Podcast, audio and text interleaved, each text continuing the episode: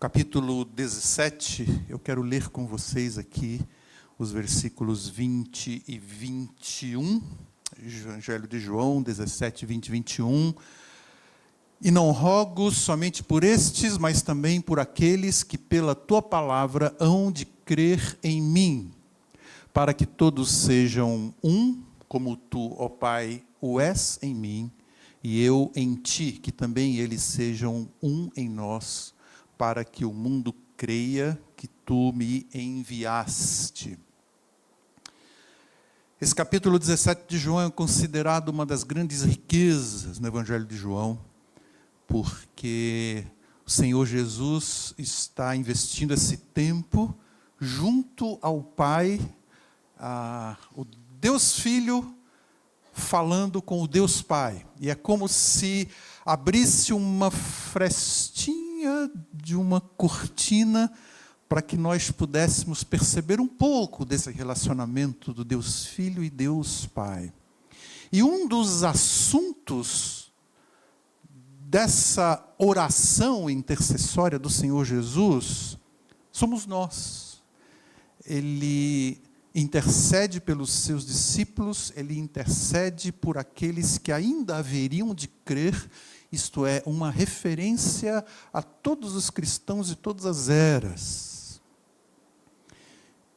E um dos motivos dessa intercessão do Deus Filho ao Deus Pai é que nós, como o seu povo, pudéssemos ser um, ou pudéssemos preservar esta unidade como corpo de Cristo, assim como o texto diz, como ele ah, é com o Pai.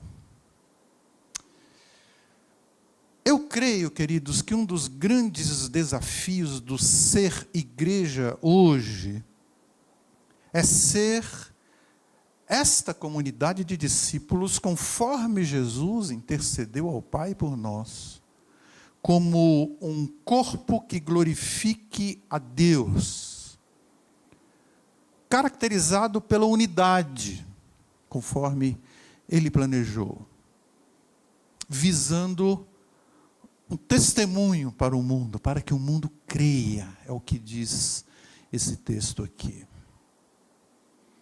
Ah, eu penso que nós vivemos numa, numa era, isto é, é claro que nós vivemos numa era de avanços tecnológicos tremendos, em que o valor das coisas deriva da sua funcionalidade, deriva da sua eficiência e, quem sabe, cada vez mais, deriva da sua marca. Quem sabe, há umas décadas atrás, nós diríamos: é, o valor daquilo que eu tenho, do objeto que eu tenho, deriva da sua funcionalidade, da sua eficiência. Mas eu penso que essa geração tem sido bombardeada não apenas com o valor da funcionalidade dos objetos, da eficiência, mas também a marca. Além de serem úteis, alguns desses objetos prestam ao esnobismo, ao exibicionismo.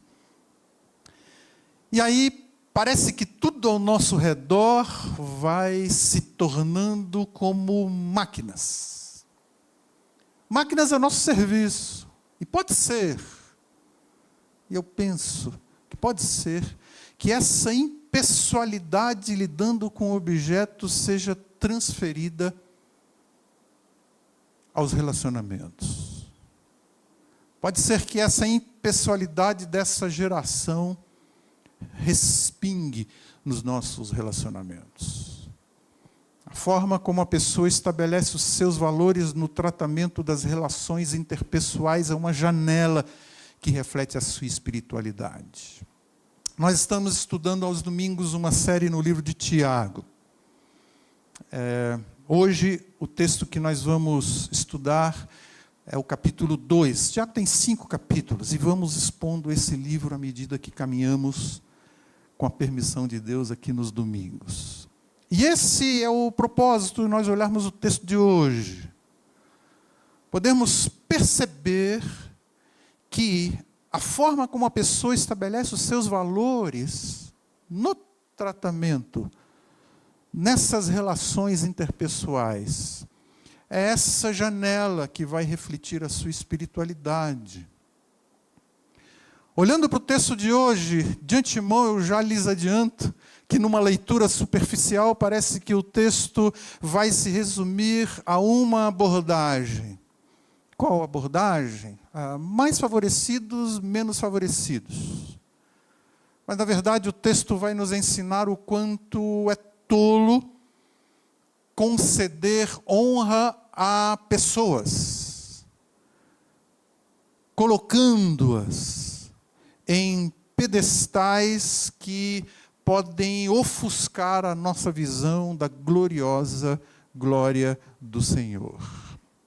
Então, o propósito de nós estudarmos esse bloco do texto de hoje é ter a nossa atenção chamada para o quanto de fato nós consideramos a pessoa de Deus como aquele que tudo representa para nós. Não é que nós vamos nos desfazer do quanto são valorosas as pessoas, não é isso. Mas quando nós consideramos o lugar da pessoa de Deus, nós vamos ter os relacionamentos no lugar certo. É aí que nós vamos determinar é, o valor que nós damos, ou não damos às pessoas. E esse texto vai nos mostrar que Deus é o digno de toda honra, de toda glória, e aquele que estabelece os valores para as nossas relações interpessoais. Então, em primeiro lugar, já agora olhando para o texto de Tiago em questão, sobre o tema de evangelho e comunidade. Como que o Evangelho na nossa vida vai refletir nas atribuições de valores que nós estamos dando nas relações interpessoais. Como que a palavra do Evangelho determina, define, nos encaminha para as nossas relações. Então, pensando nesse tema, é que eu gostaria de considerar, primeiro ponto do estudo de hoje, mostrando que, enquanto estamos pensando no Evangelho e comunidade de discípulos do Senhor Jesus, esse texto vai apresentar um contraste de valores. Versículos de 1 a 4, livro de Tiago, a carta de Tiago, capítulo 2. E o texto diz assim: Meus irmãos, não tenham fé em nosso Senhor Jesus Cristo, Senhor da glória, fazendo diferença entre pessoas, tratando-as com favoritismo. Suponham, suponham, que na reunião de vocês, entre um homem com anel de ouro, roupas finas, e também entre um homem pobre com roupas velhas e sujas, se vocês derem atenção especial ao homem que está vestido com roupas finas e disserem: aqui está um lugar apropriado para o Senhor. Mas disserem ao pobre: você fique em pé ali, ou sente-se no chão, junto ao estrado onde põe os meus pés, não estarão fazendo discriminação, fazendo julgamentos com critérios errados? O texto começa com a expressão meus irmãos. Isso indica que é uma palavra dirigida aos cristãos, é, aos membros da família de Deus. E com essa expressão ao nosso Senhor Jesus Cristo, ah, o escritor usando nosso Senhor, nosso, ele não é só meu, não é só seu, o escritor está se colocando como um igual, não é um privilégio meu como é, alguém especial. É nosso, tanto é meu quanto é seu. Ah, eu sou um igual entre vocês. E essa expressão ela vem trazer um sentido de pertencer, de pertencimento. É, somos do mesmo corpo. O nosso Senhor nos dá esse senso, esse sentido de pertencer. Em todas as outras ocorrências dessa palavra que está aqui nesse texto, favoritismo, no Novo Testamento ela é usada para dizer que Deus não age com favoritismo. Pelo menos em três outras ocasiões no Novo Testamento surge essa palavra. E essa palavra é atribuída a Deus como alguém que não age com favoritismo. No Evangelho de Mateus, capítulo 12, o evangelista está trazendo naqueles momentos em que o Senhor Jesus está se movendo, está circulando entre as pessoas, ministrando entre as pessoas e apontando para Jesus e dizendo: Ele não esmaga a cana quebrada, não apaga um pavio que está fumegando. Duas expressões de comparação utilizadas para a ação do Senhor Jesus, dizendo que ele não é aquele que esmaga o que já está quebrantado, ele não elimina o que está enfraquecido na fé. E ali em Mateus capítulo 12, o texto continua dizendo: Nele, em Jesus, esperarão todas as gentes todas as pessoas, independente como elas se encontram, independente do, do, do status que ela tem. Nele, Jesus, esperarão todas as gentes. Então, queridos, abrindo o estudo de hoje, nesse texto de antemão, nós já começamos a perceber uma demonstração de que Jesus é a ênfase, Jesus é a razão, Ele é a centralidade. E embora o texto vá falar muito sobre pessoas e nossos relacionamentos, o assunto principal não são pessoas. Ele é a nossa glória. Jesus é o assunto principal.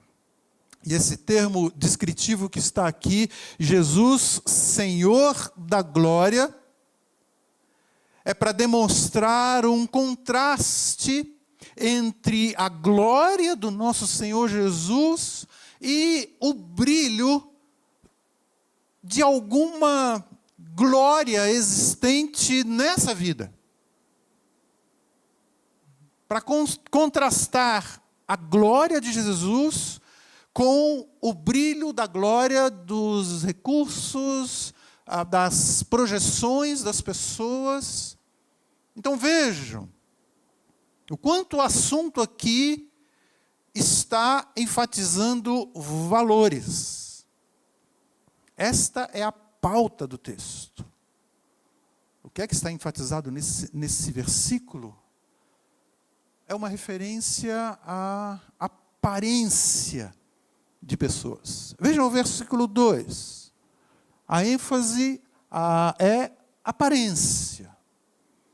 Criando não apenas um contraste entre atitudes diante de aparência, mas também apontando o problema de exercer juízo baseado em aparência, exercer julgamento baseado na aparência. Um problema, amados, é definir a identidade de alguém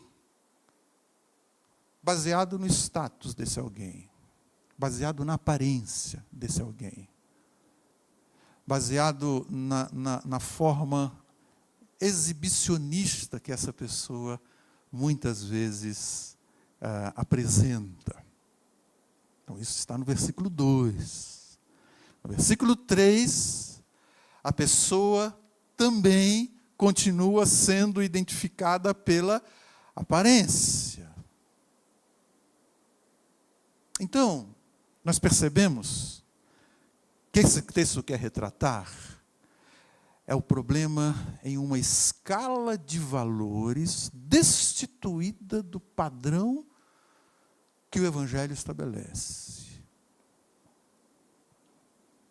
O texto está nos chamando a atenção. Não temos que tomar decisões a respeito da identidade das pessoas baseados em fatores externos. Quando alguém mostra um tratamento diferente em relação ao outro por conta da posição ou por causa da aparência dessa pessoa, é, reivindica para si o direito que pertence somente a Deus, o único que conhece o coração, o único que sabe genuinamente o que se passa no coração daquela pessoa. Eu quero lembrar para vocês um texto, não está aqui na sua projeção, mas eu quero lembrar para vocês. Deus tem um dos seus homens no Antigo Testamento, Samuel, e Deus chama Samuel para ungir o rei que haveria de substituir Saul, que na época era o rei de Israel. E ele mande que Samuel vá até a casa de Davi, ou até a casa do pai, da família de Davi. Isso está no livro Uh, ah, 1 Samuel, capítulo 16. E aí então Samuel chega ali na casa da família de Davi uh, e pede a seu pai que comece a apresentar os seus filhos, porque Deus disse: Olha, dessa casa que vai sair o rei, e você vai ungir Samuel, você é aquele que vai ungir o próximo rei. E quando Samuel chega ali, na casa de Jessé, é, ele ah, é bem recebido quando ele diz que vem em nome de Deus. E então Jessé começa a apresentar os filhos. E aí vem um filho, Samuel olha, uma boa aparência, e diz: opa, é esse. Deus diz: não, não é esse. E aí vem outro filho, e é esse, não, não é esse. E aí vem outro filho, não é esse. E aí o pai de Davi é, diz: acabou, não tem mais. Não tem mais nenhum filho. Falei, ah, tem, tem um rapazinho. Só que ele fica lá no pasto, está cuidando, cuidando das ovelhas. Cheira mal, ele cheira animal. E se eu trouxer até aqui, por, por favor. Nesse meio tempo, Samuel está diante de Deus, e ali tem aquela expressão, 1 Samuel, capítulo 16, versículo 7, e Deus diz para Samuel assim: Samuel, ah, não olhe para como o homem vê, porque Deus vê o coração e o homem vê o que está diante dos olhos. A expressão ali literalmente é essa: ah, o homem vê o que está diante dos olhos, enquanto que Deus vê a aparência. E ali é estabelecido um princípio um princípio de como que Deus trata. E quando chega Davi, o rapazinho daquela família, Deus diz para Samuel: é esse. Opa! É este, porque Deus via ah, e Deus vê o coração. A expressão que está ali é: não considere a aparência. É a palavra paralela para ah, o que está aqui nesse texto para a expressão dar atenção especial. A palavra que está ali em 1 Samuel é a palavra paralela para esse dar a atenção especial. Então, o foco desse texto aqui ah, está muito naquilo que está diante dos olhos, mostrando esse contraste e principalmente quando nós vamos para o versículo 5 de Tiago 2, principalmente lembrando que o sistema desse mundo tem um padrão de julgamento. Vamos olhar que diz esse versículo. Ouvi, meus amados irmãos, não escolheu Deus os que para o mundo, para o mundo, são pobres para serem ricos em fé, herdeiros do reino que ele prometeu aos que o amam. Ah, aqui o texto está mostrando que aqueles que aparentam ser os menores aos olhos do mundo podem ser os que são ricos em fé. Então presta atenção nessa expressão aqui. Aos olhos do mundo. Enfatizando com isso o contraste de valores entre reinos. Ah, valores desse mundo, valores do Evangelho. E aí nós vamos escolher qual critério nós vamos adotando para olharmos, tratarmos ou considerarmos, como diz o texto, as pessoas. Atribuição de identidade de alguém baseada na aparência ou no seu status leva a um erro de avaliação. Essa expressão que está critérios errados no versículo 4 é uma expressão literalmente ah, no seu sentido original que diz pensamentos perversos ou raciocínios perversos. Então fala de algo até ah, cuja intenção é contaminada. Agora vejam bem, queridos, não significa que nós não podemos honrar pessoas no contexto do corpo de Cristo. Há espaço para honrar aqueles que, por exemplo, servem com dignidade. Há espaço para honrar aqueles que são voluntários em áreas específicas de ministérios. Há pessoas que se dispõem a servir, mesmo não tendo até mesmo uma função específica. Ela se dispõe a servir conforme a necessidade surge, conforme o, o, o seu coração vai sendo constrangido a servir. Romanos capítulo 13, Paulo escrevendo aos Romanos, no capítulo 13, ali dentro do, do, contexto de relacionamentos e tratamentos das relações interpessoais, o apóstolo Paulo aborda essa questão. E ele diz: A ninguém fiquei devendo, devendo coisa alguma, exceto o amor, com que Deus ah, amou, nos amou uns aos outros. E, e, e uns aos outros devem ser assim. E ele continua mais adiante o texto dizendo: a quem é, imposto, não, não, de, não, não fique devendo, pague imposto. A quem tributo, tributo. E ali ele atribui a, a quem honra, honra. A quem é, devemos honrar, vamos honrar. Então, é, esse texto de Tiago não está dizendo que não cabe honrar as pessoas. Mas o texto está falando numa forma, num critério de avaliação para os nossos valores ao honrar as pessoas. Também um outro texto na carta aos Hebreus, uma evidência de honrar as pessoas, Hebreus capítulo 10, versículo 24, quando diz que nós devemos encorajar uns aos outros às boas obras, encorajamento significa que nós estamos ao lado dessa pessoa, encorajando as boas obras, para que ela cresça, que ela cresça na fé. Uma forma de você honrar o outro também. Então, nesse texto, verso 4, como nós lemos ainda há pouco, apresenta a real questão: critérios errados, critérios contaminados. É, aquele que não age pelos critérios do Evangelho, ele tem uma cosmovisão muito distorcida e que o texto está tentando corrigir.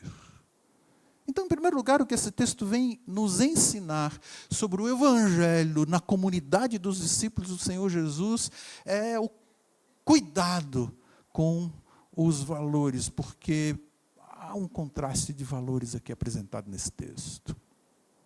Segundo lugar, o texto ainda vem mostrar que enquanto estamos pensando no Evangelho, na comunidade dos discípulos, é, devemos sempre considerar qual é o fundamento da nossa segurança.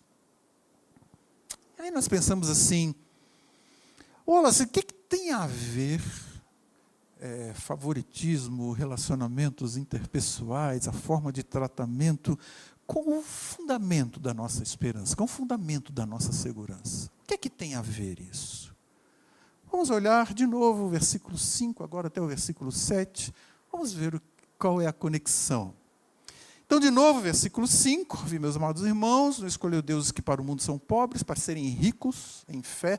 Versículo 6, entretanto, vós outros menosprezastes o pobre. Não são ricos que vos oprimem, não são eles que vos arrastam para os tribunais, não são eles os que blasfemam o bom nome que sobre vós foi invocado. A construção do texto aqui é para enfatizar o herdar o reino de Deus. É, mostrando que aqui nós temos uma promessa de bênção futura, que começa aqui, mas é uma promessa de bênção futura, segundo o texto. Enquanto que, quando o texto usa a expressão ricos em fé, o texto está destacando bênçãos que Deus concede nessa vida. Então a narrativa do texto trabalha com este uh, jogo de palavras aqui na sua construção. Herdar o reino de Deus, mostrando uma promessa futura. Enquanto que ricos na fé está destacando a bênção de Deus nessa vida. Por isso que o texto está corrigindo essa forma de conceituar valores aos olhos do mundo, como nós já vimos. E fé aqui não é uma referência à fé para salvação, mas aquela fé em exercício que, que exige de nós, no nosso viver, como por exemplo, já lá no, ainda no capítulo 1, ainda em Tiago, no versículo 16, falando sobre a dádiva de sabedoria, o texto diz: ah, peça com fé, em nada duvidando. Ah, ao pedir sabedoria, peça confiando, peça com fé. Esse texto não está dizendo que todos os cristãos sem recursos são fortes na fé. Da mesma forma que esse texto não está dizendo que todos os que são investidos de autoridade oprimem os menos favorecidos. Então é isso que o texto está dizendo. A relação aqui é sobre o quanto a nossa dependência realmente está em Deus. E o quanto confiamos nele e não no poder do ser humano para livramento, para proteção, para cuidar de uma forma absoluta das nossas causas. E como também a carência de recursos pode nos ensinar mais sobre a nossa real fonte de segurança.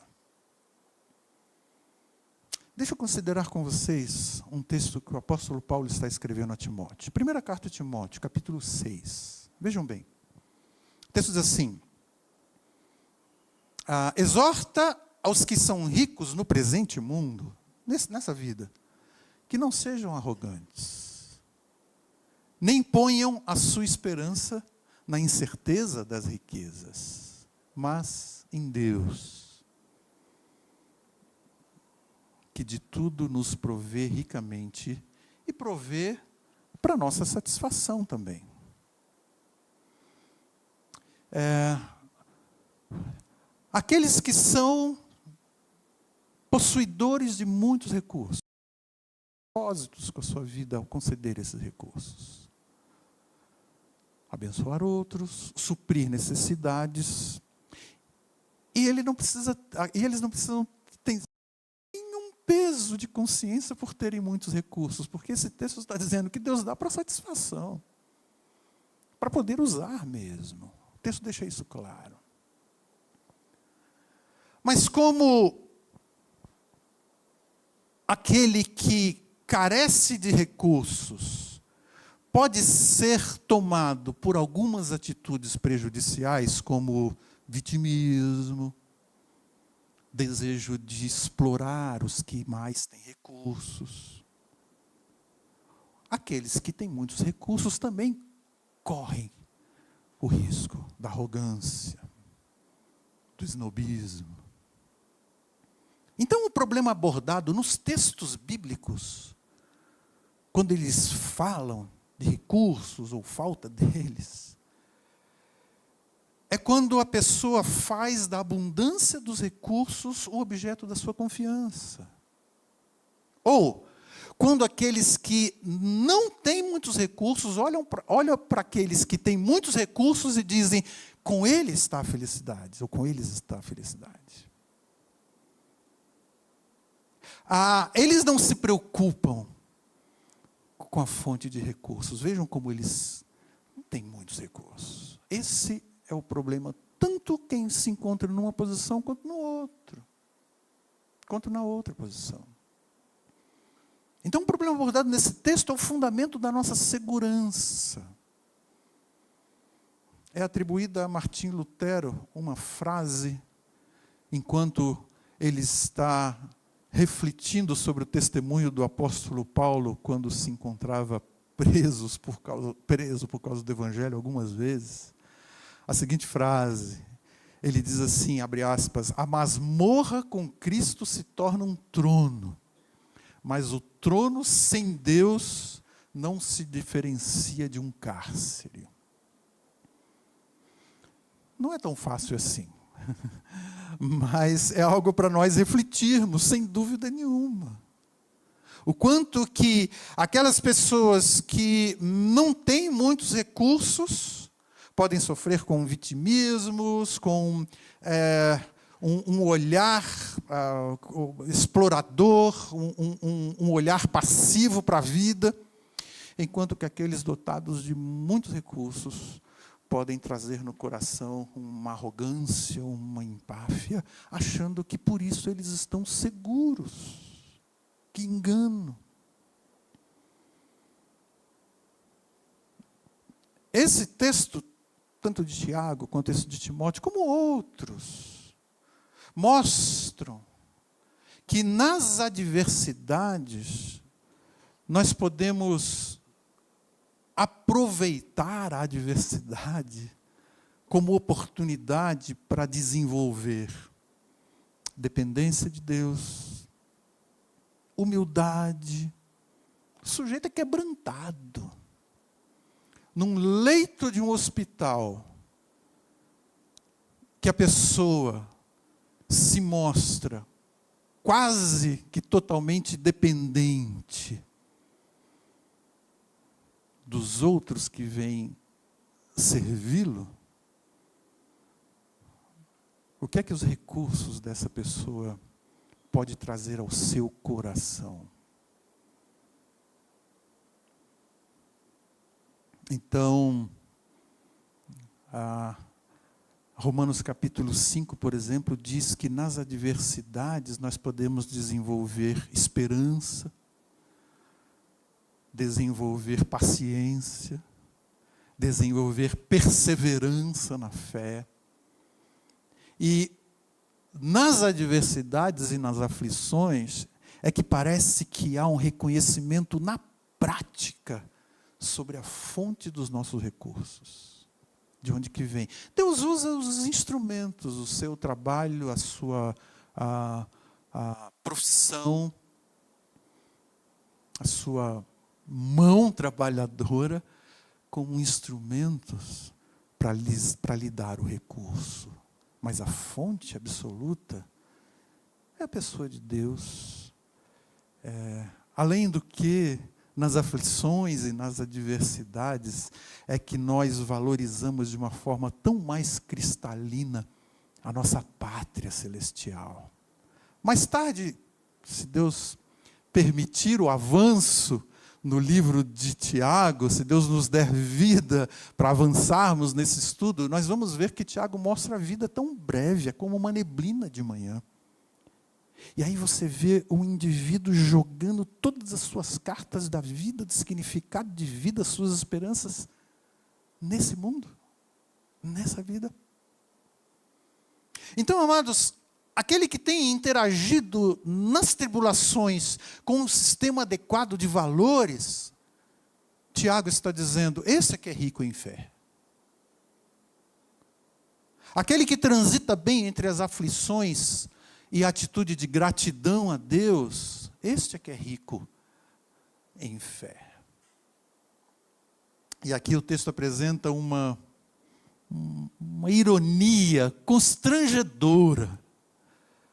A fé firme, a fé bem definida, é, a fé que prevalece.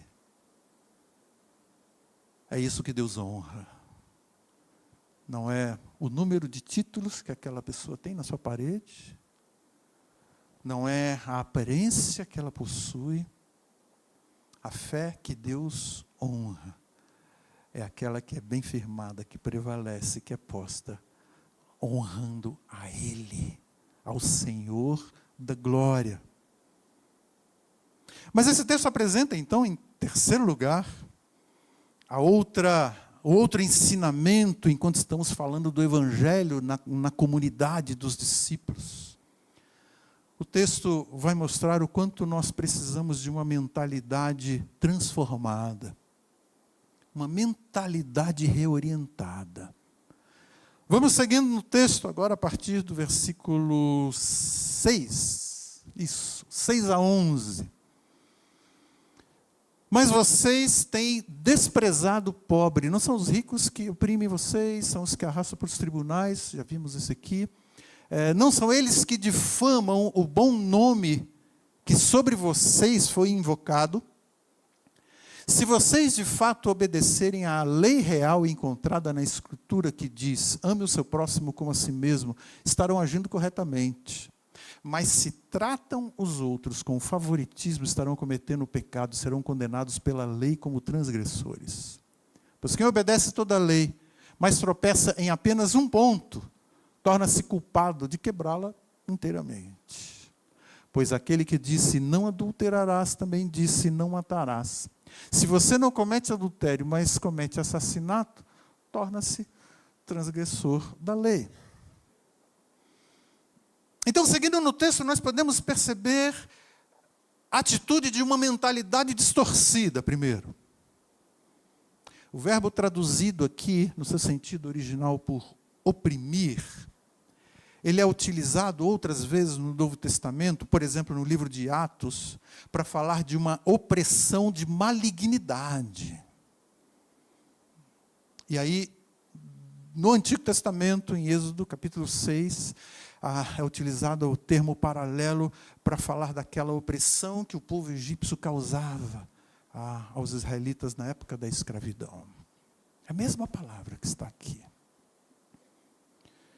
O que o texto vem nos dizer é que felicidade não é uma questão de estar por cima.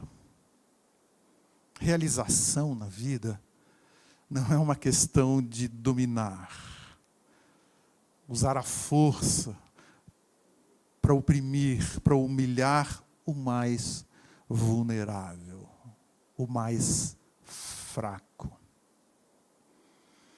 Esse verbo que está sendo usado aqui é, fala de agir de forma opressiva, usando o poder, usando a posição, com finalidade egoísta. É, por conta do, do coração do ser humano ser potencialmente altivo, a maior probabilidade dos que se acham investidos de poder agirem de forma exploradora ou opressiva. O texto está dizendo que com essa atitude difamam o bom nome de Deus. Por quê? Porque a Bíblia diz que nós fomos criados à imagem e semelhança de Deus. Nós somos da mesma essência, queridos. E como vimos, Deus não é opressor. Por que difamam um bom nome de Deus? É, livro de Isaías usa exatamente esse mesmo conceito. O profeta Isaías está profetizando ao povo de Deus numa época em que o povo de Deus tinha sido levado para cativeiro, estava sendo oprimido pelos babilônios. Enquanto ele estava sendo oprimido, alguns de entre o povo de Deus, alguns ali, quem sabe com a fé enfraquecida, quem sabe confusos, traziam no seu coração o seguinte sentimento: aquele sentimento de pensar, de, de, de manifestar, ah, será que é inútil eu servir a Deus? Aliás, alguns salmistas também trazem isso. Será que vale a pena continuar ao lado de Deus? E muitos transpareciam isso. E aí os povos e as nações inimigas estavam dizendo: está vendo? Olha aqui, Deus é incapaz de proteger o seu povo. Deus é incapaz de conduzir o seu povo. Vejam como o povo de Deus está sofrendo. Vale a pena mesmo vocês continuarem seguindo ao lado de Deus? Então não era uma difamação de forma direta, mas esse, tipo de opressão aos mais vulneráveis que confessam, professam a sua fé em Cristo, leva algumas pessoas a pensar que a vida com Deus não vale a pena. Aqui nos versículos 8 a 11, obedecer à lei real, a palavra que está ah, no seu sentido para obedecer, é uma palavra que eu tenho, a gente tem tratado aqui algumas vezes, a palavra teleos, que significa completar, significa cumprir, a ideia de completo inteiro. Então, a questão aqui que o texto está retratando é um problema de seletividade duvidosa, pensando alguns mandamentos que eu quero obedecer, enquanto que outros eu me escondo sob esses que eu obedeço e transgrido alguns outros. Vocês podem se lembrar, no ministério do Senhor Jesus, era algo que Jesus denunciava constantemente entre os escribas e os fariseus. Eram seletivos, escolhendo quais princípios iam obedecer. Enfatizavam alguns desses princípios, usando isso para sua própria glória eu sou fiel obedecendo a Deus este mandamento. E até como uma compensação, eu obedeço esse mandamento. Como quem diz, você não pode me acusar de ser um transgressor da lei. Veja, eu cumpro o mandamento X, Y. Ah, havia pessoas que se orgulhavam de evitar alguns pecados, pecados considerados, quem sabe, mais abomináveis aos olhos da sociedade, enquanto que o tempo todo humilhavam e oprimiam os que não tinham tantos recursos, os que tinham menos projeção na sociedade. Então, essa seletividade opressiva no tratamento para com as pessoas procede de uma crença distorcida sobre o valor real de uma pessoa, como diz o versículo 5, a qual Deus ama. Somos da, somos da mesma essência. Além de ser uma atitude cujo nascedouro está na cobiça cobiça por influência, desejo de dominação, de controle. Por isso, essa mentalidade precisa ser transformada. Quando a pessoa acha que, pelo seu poder, pela sua aparência, ela abriga no seu coração esse desejo de que pode controlar os outros. Queridos, por Sua misericórdia, Deus em Cristo cancelou o escrito de dívida que era contra nós na cruz.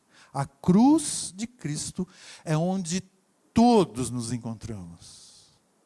Todos. É onde todos nós tivemos que ir, tivemos que chegar.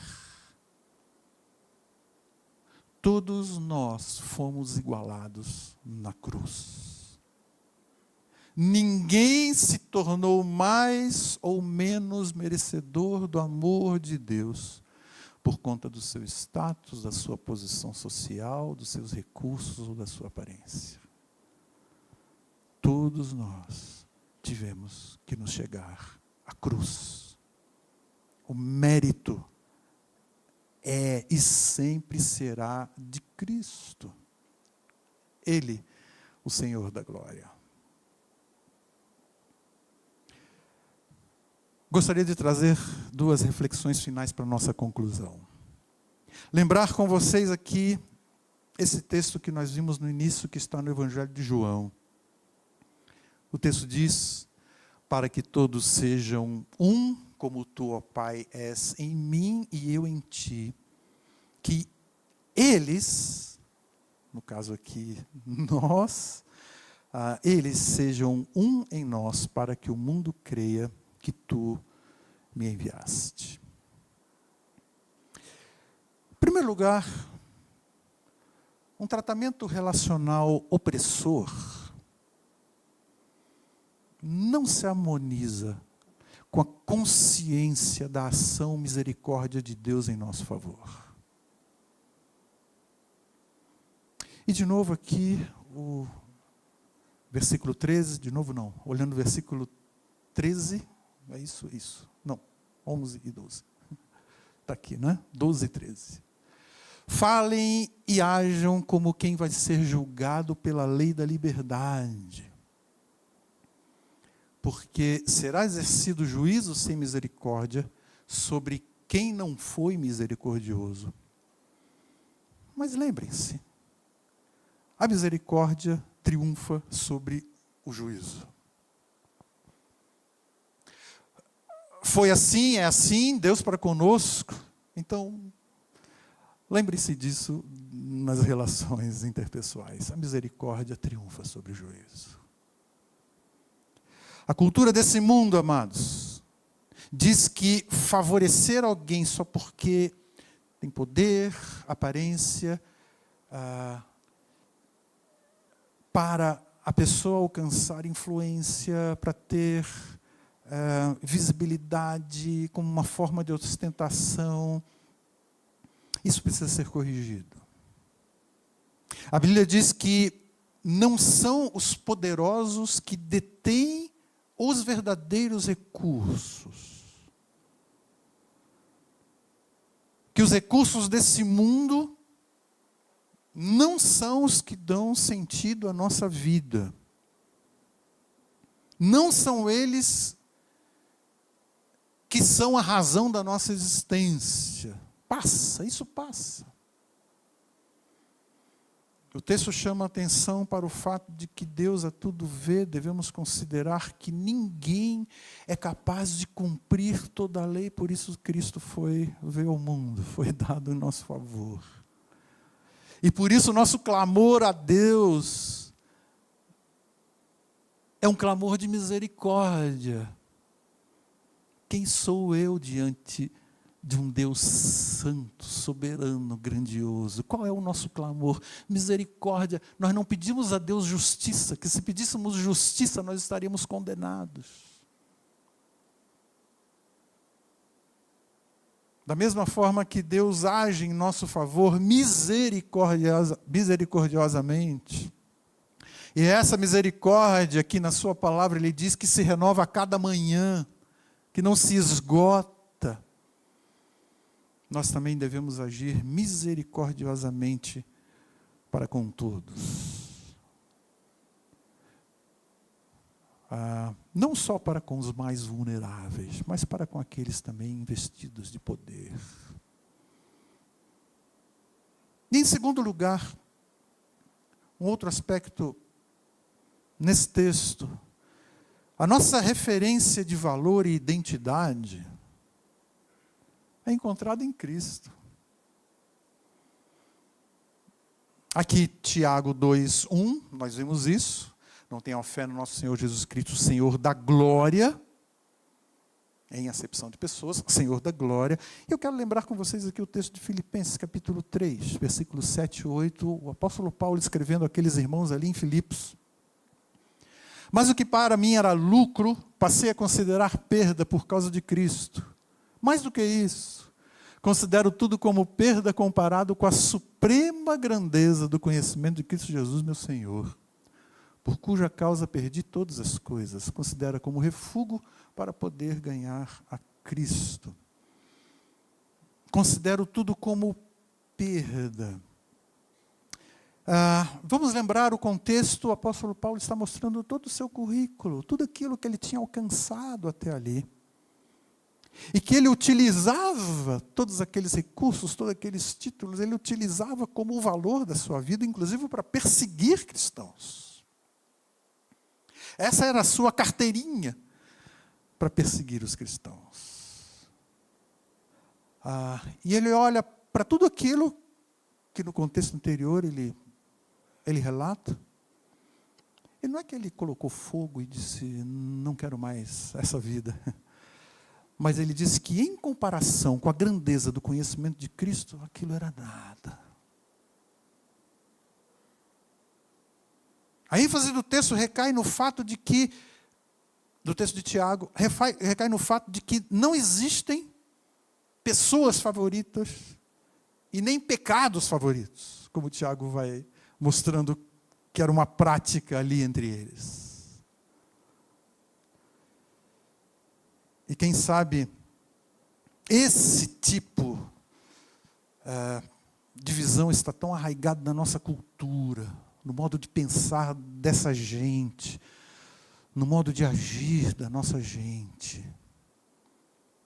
Que alguns passam a não mais sentir o peso do pecado que há num tipo de seletividade opressiva, quanto quando pensa num pecado de homicídio. Por isso que Tiago tratou daquela forma. Sobre a lei real. Eu não mato. Mas olha como você trata o mais vulnerável. Você é um opressor, você é um dominador. Você, com a atitude de colocá-lo sentado ao estrado dos pés, significa em você o piso. Foi a expressão usada nos versículos anteriores. Em você eu posso pisar.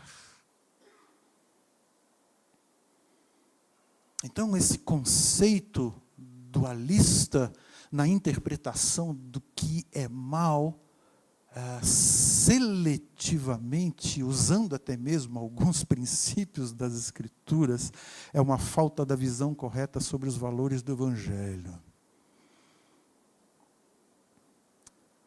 Esse atributo dado a Jesus, o Senhor da glória, Nesse texto tem pelo menos dois propósitos. Primeiro, Senhor da glória é utilizado constantemente na Bíblia para se referir à pessoa de Deus. E aqui fala: não tenha fé do Senhor Jesus, o Senhor da glória. Ah, então, o primeiro propósito, usando essa expressão nesse texto, é para apresentar mais uma evidência da divindade de Cristo. É o Deus Filho, Deus encarnado. E o segundo propósito, já que o texto retrata um contexto de seletividade opressiva, esta é uma forma de mostrar que Jesus é quem importa. Ele é que é o Senhor de toda a glória. Por isso a ênfase desse texto não é exaltar o pobre, nem tampouco enfatizar uma polarização entre realidades diferentes em que as pessoas se encontram, Até porque, quando Deus estava dando a, a, a sua lei no livro de Levítico, ele diz: é, não, a, não dê preferência ao pobre. Quando ele fala de exercer justiça. Ali no livro de Levítico trata muito com justiça. Se ele é transgressor, haja com justiça. Independente da situação que ele está. Mas a ênfase é descrever a Jesus como o Senhor da glória. Ele é a glória. Sugere particularmente essa esfera celestial em que ele é exaltado. E é uma forma apropriada de corrigir uma situação em que muitos cristãos se encontram dando glória a, a, a seres humanos por critérios errados. As pessoas reunidas em torno desse nome, do nome de Jesus, como nós, a igreja do Senhor Jesus, não devem destratar, oprimir, humilhar os membros do mesmo corpo, sejam eles a situação em que se encontrarem. Que Deus possa tratar do nosso coração, das nossas intenções, das nossas motivações. E trazer essa reflexão à nossa mente para que possamos focar cada vez mais na pessoa do Senhor Jesus. Ele é que importa, ele é que é razão. Vamos orar? Gostaria de orar com você ou por você, enquanto que a banda já pode vir, por favor. Assim mesmo como estamos, vamos orar. Querido Pai, primeiramente nós queremos te agradecer porque, por tua graça, o Senhor nos, nos chamou, tu nos colocaste em um só corpo. E pedimos que a tua graça continue prevalecendo entre nós, para que possamos perceber um ao outro pelo olhar da cruz. A forma como tu vês, como tu tratas, ó Pai, a cada um de nós. Carecemos do teu espírito para trazer ao nosso coração